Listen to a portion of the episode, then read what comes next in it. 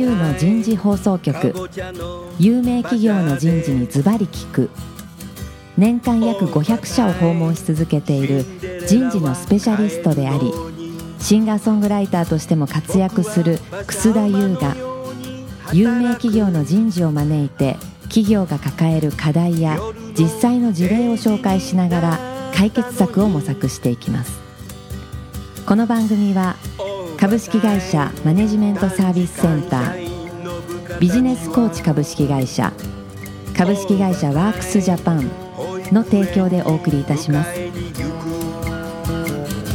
管理職の僕があとはやるから楠田優の人事放送局パーソナリティの楠田優です。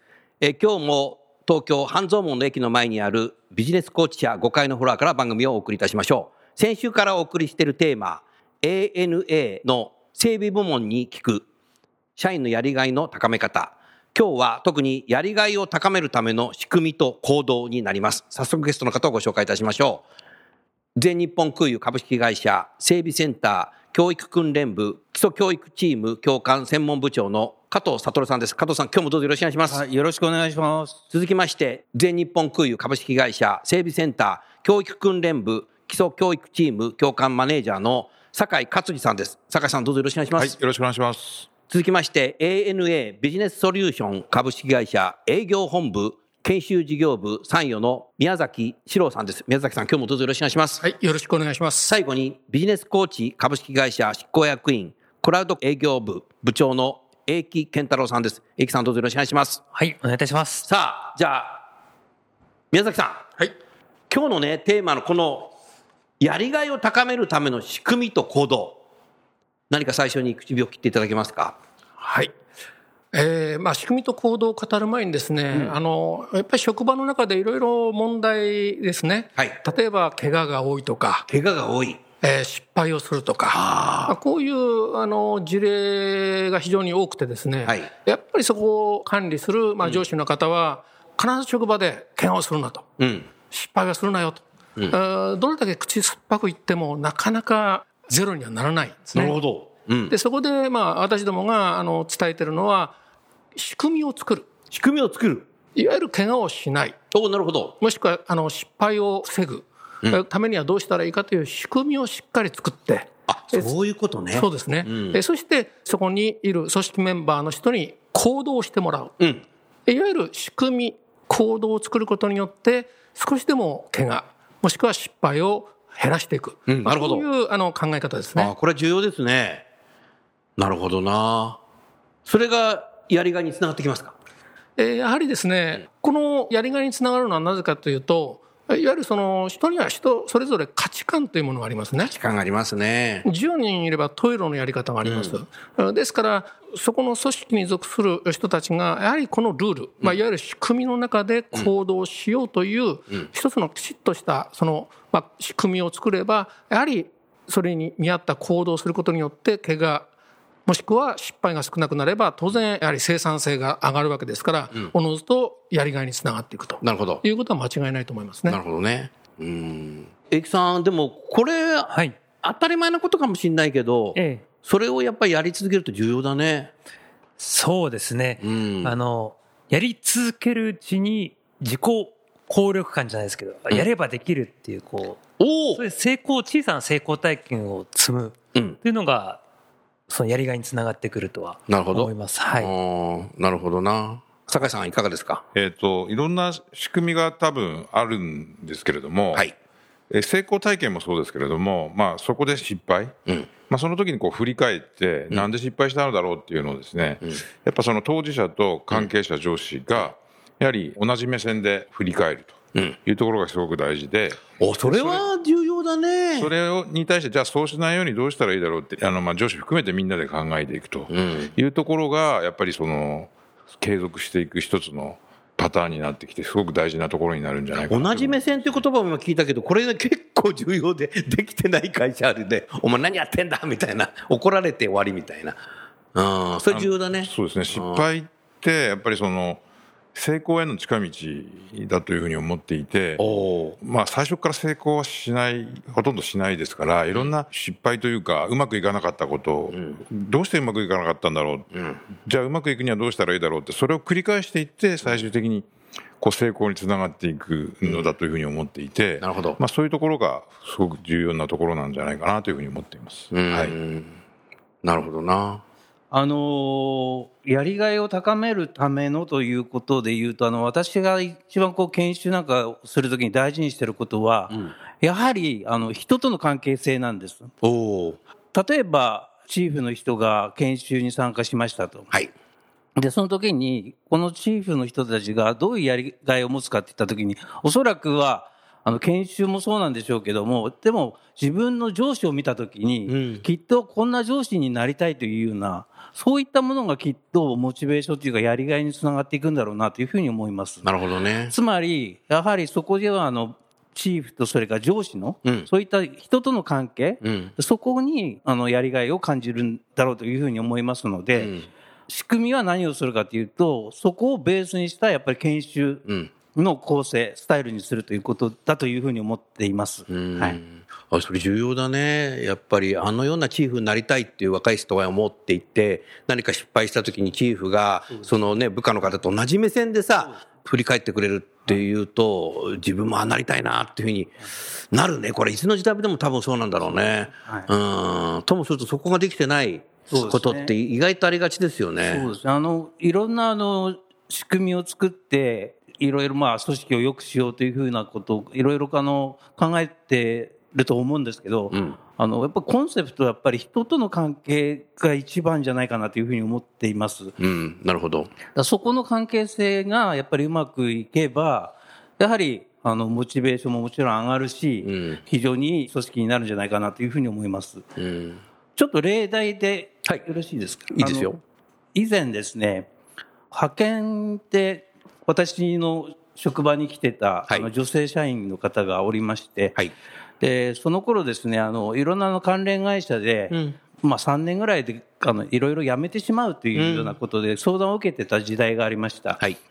で、その方もあの派遣社員なので、非常にまあ給料的には非常に、うんあのそんなにいただいてないというふうに、でもその方はまあずっとこう働いてたんですおね。お。で、ある時にまあ非常に親しかったんで、うんえー何々さんはなんでこの会社にこうやってあの辞めないでいられるのって聞いたら、大きいたんだ。はい、うんそしたらですね、その彼女が答えた答えはですね、うんあのこの職場ってすごく居心地がいいんですって居心地がいい。はいうん。え、居心地がいいの？じゃあ、具体的にどんなことって言って聞いたらですね、例えば私が朝、おはようございますって入ってくると、みんなパソコンの手をやめて、うんおはようございますって顔を見て挨拶してくれます。えー、そうなんだ。それすごいね、それ。で、帰りにお先に失礼しますって言うと、みんなパソコンの手を止めて、うん顔を見て、あ、何々さんお疲れさん、また明日ねっていうふうにして答えてくれる。うん。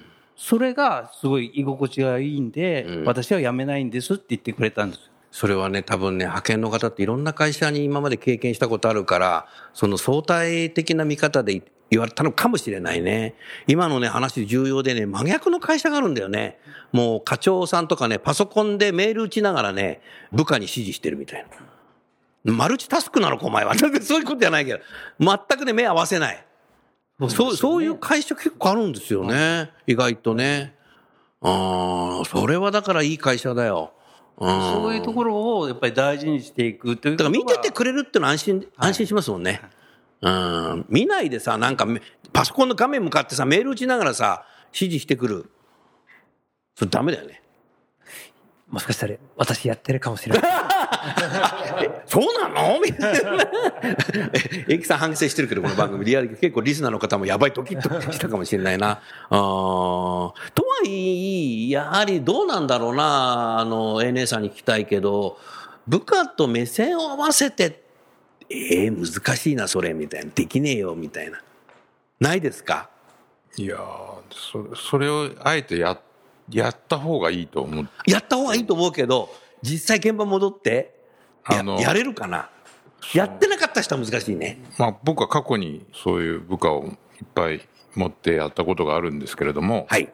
やはりその当事者と同じ気持ちになって話を進めないと、やっぱどうしても隠してしまったりするところがあるんですね。あなるほどね。であのよくせっかくの失敗なんで、全部本当のことを話をして、よくしていこうよっていう言葉とい上司だな。ぱ言葉とその行動が一致していないと、やっぱり相手も心開かないし、その前段でのやり取り、あの朝の挨拶から始まって、お疲れ様までの間にどれだけこう相手の顔を見て、その人たちと接してるかっていうところにそういう失敗が発生すると。なるほど。でその時にその、まあ、そういう今の話を前段でしてで最後によく正直に話してくれたねありがとうなんとかうまくやっていこうよ言われるわけだ。言ってあげるともう向こうもその僕にできることだったらなんとかあの頑張ってみますっていうふうにこうエンゲージしてもらえるので酒井さんの部下は幸せだね、それ。え、ANA さんってみんなこういうマネージャーなの？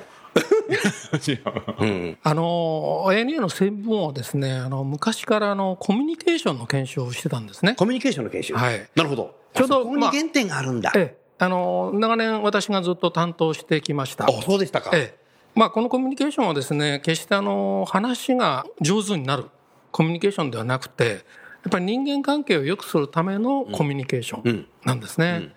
でやはりの人間関係ってやっぱり一番何かと言いますと感情なんですね。感情ね。人間はやっぱり感情の生き物なので、うんその感情を害さないですね、えためにはどうするかという、まあ、コミュニケーションをやってきました。うん。で、一日の研修を終えてですね、やっぱりコミュニケーションで一番皆さん何が大切かと、はい。ああいう問いかけをすると、やはり相手の目を見る。見る。相手の表情を見る。おえ、どんな表情がいいんですか？笑顔がいいです。うん。ですね。そして、やはり人にあの誠実な関心を示す。うん。そして、挨拶。うん。そして、感謝の気持ち。まあこういった言葉が次から次へと出てくるんですね。うん。えいわゆる、まあ、そういう中からあ自然自然と今両名があのおっしゃったようなやっぱり人間関係っていうのは作られてきたのかなというふうにちょっと考えてますね。なるほどね。素晴らしいなえきさん、今のさ、宮崎さんのおっしゃったことってさ、はい一般的にさ、あの、航空会社さんってさ、はい多分 CA さんはそうなんだろうなと、お客様とコミュニケーションをやるには、目線合わせたり、笑顔したりとかっていうのは、多分、リスナーの方相当思ったんだろうけども、整備部門の方が整備部門同士の方でそういうふうにやってるっていうのは、これさ、意外だったね。すごいね、これ。これは素晴らしいよ。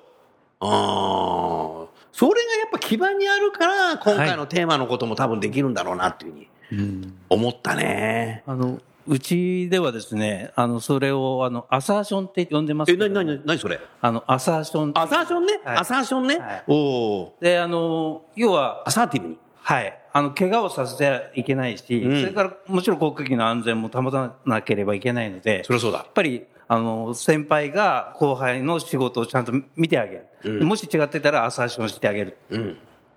でそういうことをこう積み重ねていく。つまりこれってコミュニケーションですよね。そうですね。でコミュニケーションイコール、まあ、チームスピリットみたいなところ、うん。だから整備の仕事っていうのは、あの非常にこうコミュニケーションアサーションが非常にこう、うん。空の安全とそれから作業の安全をあの守るために非常にこう重要なファクターだというふうに、あのずっと思っております。そうするともう入社したての頃からそういった形でずっとやってきてるわけだ。あ基本はそうです。チームになったからやるわけじゃなくて。はい。なるほど。はいあのこの研修はあの入社1年目に全員を対象にして入社1年目にやるんだ。1年目にコミュニケーション研修をやってます。それはすごいね。なるほど。やっぱり、エキさん、そういうさ、基盤があるからさ、今回のさ、仕組みが多分入れられたんじゃないかなと思った。もうそれはすごい同感です。結構我々もコーチング研修とか、今ワンオンワンミーティングが、うんそうだねまあ流行ってまして、その、そういうスキル、うん。質問のスキルとかそういったスキルに結構寄りがちなんですが、その前提として、じゃあ上司の皆さんが普段部下の方と信頼関係を作るためのん人としての当たり前の行動とか、部下に対する関心とか、そういったものをうん。ちゃんとやっているかどうかの方が実はうん。すごい大事でして大事だねそこって研修では伝えられないんですけれども、うん。人としてっていう部分はこうスキル以前にすごい重要なところだと思ってて、うんまあ、ANA さんはそれを実践されてるんだなと思いました、うん。やっぱり入社の浅い時からそこをずっと積み重ねてくるっていうことがね、僕はね、今日初めて知ったけど、これやっぱすごいね。今、英樹さん言ったようになんか、職場でみんな喋んないからじゃあワンワンやろうみたいな会社結構多いんだけど、え 今まで何やってたのみたいな。喋らなくても、でもね、あれですよ、今日はね、整備の方たちだからあれだけども、最近ね、いろんな職種があって、朝から晩までね、誰とも喋らなくてもね、パソコンだけ向かって仕事してればで終わっちゃうね、職種って増えちゃってるんですよね。それだからダメだっていうことでね、ワンワンコミュニケーションやろうみたいな会社っていうのは意外と増えてきてるけども、エネさんはそれはそうだよね、整備なんてよく考えたら、一人じゃできないっていうのさっきよりね、前回も言いましたけど、できないもんね、これね。チームでやっていかないといけない。そうですね。お互いに牽制しながらやっていかないといけない。整備の現場ではそう、本当にそその通りだと思います。えただまあ、スタッフになると、あの、どちらかというとパソコンで、んあの、メールをしたりとかで、あの、できてしまう部門もあるんです。それね、教育訓練部ってこと？あ、そうじゃなくて、ちょっと、ちょっと、ちょっとね、あれだけど。うんうんいろんなあの、スタッフ部門があるので、あ、そうですね。当然あの、えーパソコン1台で、んえー仕事ができてしまうという部門も実はございます。うんただ、あの、パソコンは確かにその目の前にあるんですけど、周りには、あの、人がいるので、うん。やはり、それもあの、行動の話だと思うんですけど、やはり朝来たら、ん。その、みんなにこう回って挨拶するだだとか、うん。で、誰かにこうメールを送った後にメールを送ったよっていうふうにして、うん。実際にその人にこう立って、うん。あの、お話しに行くとか、うん。そういうことが大事だねっていう話はうん。常々あの、あの、しております。うん先ほどね、おっしゃってた、その、パソコン使ってても手やめてでも挨拶、人の顔見てやるっていう。これはもう昔からそういうカルチャーなの？そうです。そうなんだ。お、すごいね。すごいです。今逆、時代は逆を言ってますからね。逆行言ってるよね。うん。あのーまあ、私どもの会社は、まあ、今ちょっと整備を代表してきてますけども、あの、一機の飛行機を飛ばすのには決してあの、パイロット一人で飛ばないですね。えーいわゆる、お、えそうか。営業から始まって、うんえーやはりお客様を集めて、うん。お客様が空港に来られたら空港で飛行機に搭乗する案内の係。登場、荷物あるつけるときね。はい。うん。えーそして、えー預かった荷物を今度航空機に搭載する人たちもいまあ、すし、そうだよね。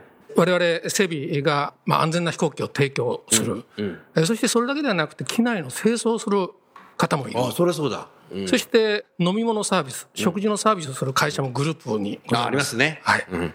えーそしてもうその飛行機が安全に目的地まで到達できる運航管理、うん。いわゆる気象ですね情報ですね、うんでそして初めて飛行機にご搭乗いただいたら着手乗務員がいて、パイロットが安全に目的地まで到着する、うん。まあ、この一連の流れをですね我々チーム ANA と言ってますチーム ANA いわゆるあのみんな役割は違うけど、役割が違うチームになってる。大きそうなチームになってる。そうなんです。いわゆる駅伝でいうたすきを徐々に徐々に渡しながら、ゴールまで達成する。リレーのバトンだよ。そうです。日本はバトン落とさないからね。ええ。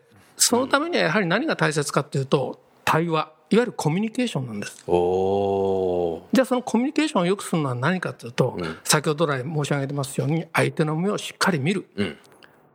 できれば笑顔の表情がいいね。なるほど。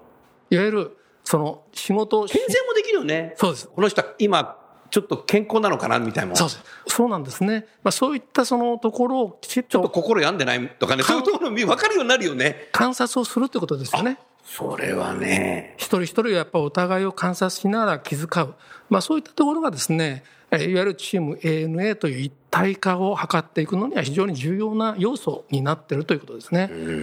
これ、生さんさ、宮崎さん一言言ってるけどさ、できてるから言ってんだよね、これ。これからやりますよ、できない、言えないよ、ここで。できてるから言って、これね、すごいと思う。一つのチームになってるっていうのは。これはやっぱり、すごいね。お客様は一人だもんね。その人に対して、一緒にバトンでね、渡っていってくれるわけだからね。うん、当たり前なことなんだけど、なかなかこれね、やっぱサービスっていうことだとなかなかできない会社も結構あるよね。そうですね。うん、メーカーさんでよく課題になってるのは、あの、作る人と売る人となんか違うみたいな。私作る人、あなた売る人みたいな感じになっちゃってて、そのコミュニケーションあんまりないっていうのもよく聞いたりするけど、勉強した方がいいね、これ。宮崎さんもっといろんな会社行って宣伝しないけど、こういうふうにやんなきゃダメだって。そうですね。うんそうするとやっぱ会社全体が大きなチームで一体感っていうのがある。そうするとその ANA's Way えーとうまく連携するよね。全体がね。あのまさにそのそれだからグループ全体でやってるってこと？そうです。まさにあの ANAS ウェイを浸透させるために、えー私どもの会社では4万3000人の社員の人たちに、いわゆる全員を対象にして3年間かけて教育をしてるわけです。教育してんの？はい。それすごいね。そして、その、一緒に、まあ、脱出訓練をするとか、そういうのもね。あとは、やはり創業者の思いを学んで、これからの将来を語るであるとかですね。えーまあ、そういった訓練を、そしてもう一つはあの安全教育ですね。えーもう二度とお事故を起こさないための安全教育をセットにして、えーいわゆる全社員が、全社員が一緒に研修をする。なるほど。その場の中あで、ま全社員一緒にやってんだ。一緒にやってます。おその中で交わる。ですね。いわゆる、まあ、その対話をする、コミュニケーションをする。うん。ということはもう自分の職場じゃなくて、あこうやって苦労してる職場があるんだ、うん。じゃあ僕たちも頑張ろう私たちも頑張ろう、まあ、そういうのがそういった研修の中から生まれていくわけですねなるほど。会社全体のことも分かってくるね。それが分かってないと分業になっちゃって、これだけやってればいいんだみたいになっちゃいますよね。そうすると自然に会社の風土も縦割りになっていっちゃう。うん、それは良くないですよね。だからこれなんか一気通貫してるなっていうふうに今お話聞いてて。あの私どもあの整備部門に限ったの研修とか訓練やっているんですけども、はい。人材大学というところがあってですね、はいはいそこはあの横断的にやってるのね。グループの。研修を、まあやって、こういう上のそうですね。はいあとはあの、まあ、一般的にあの、いう新入社員研修研修とか、うん中堅社員研修とか、うん新任管理職研修とか、まあそういった、評価者研修とかね。はい。まあそういったものはあの、すべてあの、グループグループのの人をこう集めて。あ、グループ集めてやってんだ、今。はい。俺はグループの人を集めてなんかグループ会社ごとにやってんじゃないんだ。はい。そこれは重重要だね。はい、そこであの、まあ、いろんな会社のことを知るということ、うんそれからの共通の例えば課題だとか、うん。まあそういったところを話すという場も人事研修の中でセッティングされております。それっていうのは、汐留の本社の方も、パイロットの方も、はい CA の方も、サービスの方も、はい。そういう、そうです。みんな、皆さん一緒になってるはい。一緒になってます。そういう研修もあると。航空会社って職種いっぱいあるじゃない？はい。知らない方がいいんだろうけど、多分ね。み 見えないとか知らないんだろうけど、そういう方一緒にやってんだ。ああ、やっぱそれはすごいね。私もあの航空会社ほどいろんなあまたの部署がある会社ってそうそうないなと思ってるんですけれども、うんそれがやっぱワンチームに慣れてるのは、んこうやはり安全っていうこう目的うん。ですごい強くつながってるからだと思うんです。はい。でそれがあの私もお手伝いする中で、んスポーツチームにも関わることあるんですね。スポーツチームにはい、うんでスポーツチームにこのクラウドコーチングのサポートをすると、一般企業の方から、いやスポーツチームは優勝という目的が明確だからうんできるんですよと、なるほど。企業はそういうのあんまりないから難しいんですって言われるんですが、うん。私はでも ANA さんのようにそれができてる企業さんもあるので、なるほど。ええ、それはスポーツチームも企業も目的でつながってればうん同じだと思います。うん。はいおっしゃる通りですよね。うん。まあ、オリンピックはやっぱスポーツだから、感染者がいるからね、応援もしてくれるかもしれないけれども、でも、こういう航空会社だって結局お客さんが応援してくれてるから多分 ANA に乗るんだろうから、そういうことですよね。もちろん安い時は乗るけど、僕も。それもあるけども、それ重要だね。そういうの、うん、そういう形でやってるっていうのはなかなかさ、一般の消費者にわからないね。今日はだいぶね、リスナーの方にそういうことで分かったんじゃないかな、というふうに思いましたね。うん、その整備の方の研修っていうのは、場所はどこでいつもやってらっしゃるんですか？研修施設が実はございまして、あの、はい下丸子というところに、お下丸子ね。はい、あの、そのトレーニングセンターというのがありましてて、うんそこであの、じゃあ全国にいらっしゃる方、そこに来てそうです。受けるんですね。はい。飛行機乗って。そうです。飛行機乗って、いいな、飛行機持ってると。なるほど。そうするといろんな同期の方があったり、知らない人もいるんですよ、4000何百人もいると。そうですね。あの、整備部門で言えば結構同期の人が、うんまあいたりとかっていうすることはあると思いますけども、あの人事主催の研修だと多分知らない人、知らない人知らない人もんね。はい。でもそっか、整備の人だと、そうか、同期の人が集まってくると、はいすごくなんか、あいつ成長してんなとか、それは感じると思います。俺やばいな、みたいな。お互いに牽制する、いい意味でもあるよね。日本のいいとこって多分そうやって同期意識の高揚っていうのがいいとこだろうからそれはすごくいいですねあーそれは素晴らしいな。あー一回そのいろんな研修って何人ぐらいでやるんですか？今、整備部門で、例えばこの新任チーフ研修なんかおこれね。は、うん。1回が大体20人ぐらい。20人ぐらいでやる、はい。おうなるほど。大体、あの、どんな研修も20人前後で、うん。あの、研修実施してます。うん20人ぐらいだとやっぱ教官としても目が届きますよね。そうですね。あまり多いと、その品質みたいなところに。影響してくる。品質って言葉使うんだ。さすがだな。まあある程度その20名前後がちょうどいいその教育ができる教育ができる。っていうふうに把握してやってます。おおーなるほどな。やっぱりエキさん研修もさ、品質って言葉使ってるよ、すごいな、うん確かにそうだね。20人。確か40人50人いると目届かない時あるんだよね。そうですね。うん。なんか最後の1時間ぐらいにあれこんなやついたかな？みたいな。あんま それりあんまり言うとこう顔色っていうか、うん。その教えていてあのちゃんとこの体の中に入っていってるかみたいなね理解されてるかっていう反応を見切れる数がまあそのぐらいの数になる。酒井さんの反応も見き見切れるようになるんだすごいね。や見切れるというか、まあうん、そうですね。どういう反応してるのかとかあの受けてるとか。あ聞いてるかどうかも分かるよね。なん受けてる。か他のこと考えてないかなん集中力が下がってるとあかー。そうじゃあちょっと話題変えようとかアイスブレイク入れようとかそういうこう反応を見ながらこう休憩入れたりとかなるほど。しています。その人数が大体20人ぐらいがベスト。ベスト。な数字になるんじゃないかな。今まで長年やってきて。それすごいね。うんそうかたくさんの人集めて聞いてるだけじゃダメですもんねそしたらこっちがやったっていうアリバイになっちゃうもんね。いややっぱりそのこだわりも僕はすごいなというふうに思いましたね。うん。さあじゃああと何かリスナーの方に伝えておきたいことございますか？宮崎さんいかがですか？はい、やはりやりがいを高めるための仕組みと行動という特にまあ行動ということを考えますと、はい。そもそも人はあのどんな時に行動するんだろうかなということをまあ考えながらあの研修もいろいろ作ってやってきました。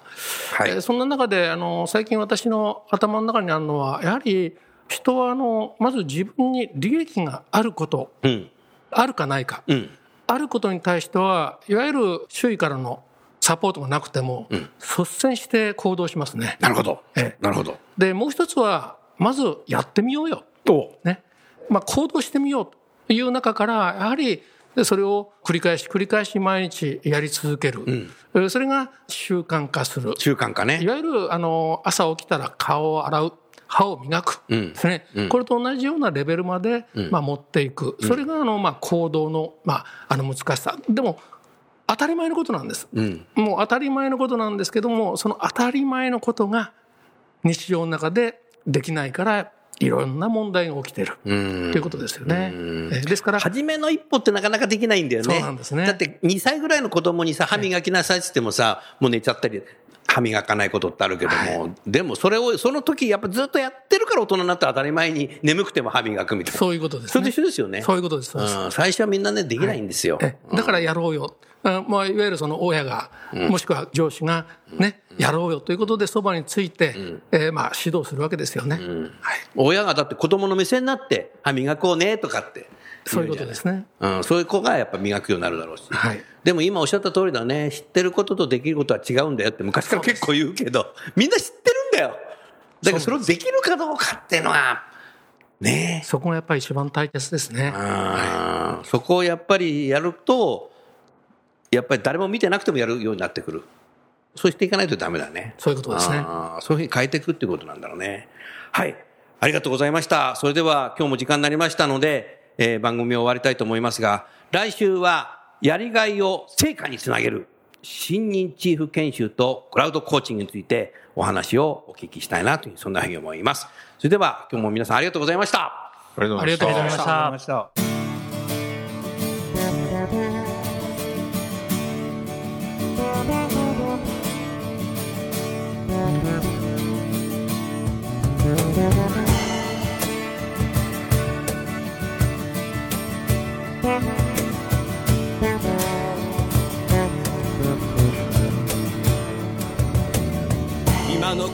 日のお話はいかがでしたか？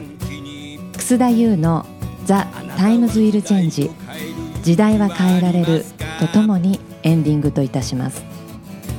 この番組は日本最大級の人事ポータルサイト HR プロのウェブサイトからもお聞きいただくことができます。HR プロでは人事領域に役立つさまざまな情報を提供しています。ご興味がある方はウェブサイトをご覧ください。この番組は企業の人材戦略人材育成のプロフェッショナルカンパニー株式会社マネジメントサービスセンター人と組織の生産性を高めるビジネスコーチ株式会社企業の人材採用支援キャリア支援を通じて人と企業の持続的な成長と価値創造に貢献する株式会社ワークスジャパン。の提供でお送りいたしました。それでは来週もお楽しみに。みんなで変えよう。できない理由を述べている場合ではない。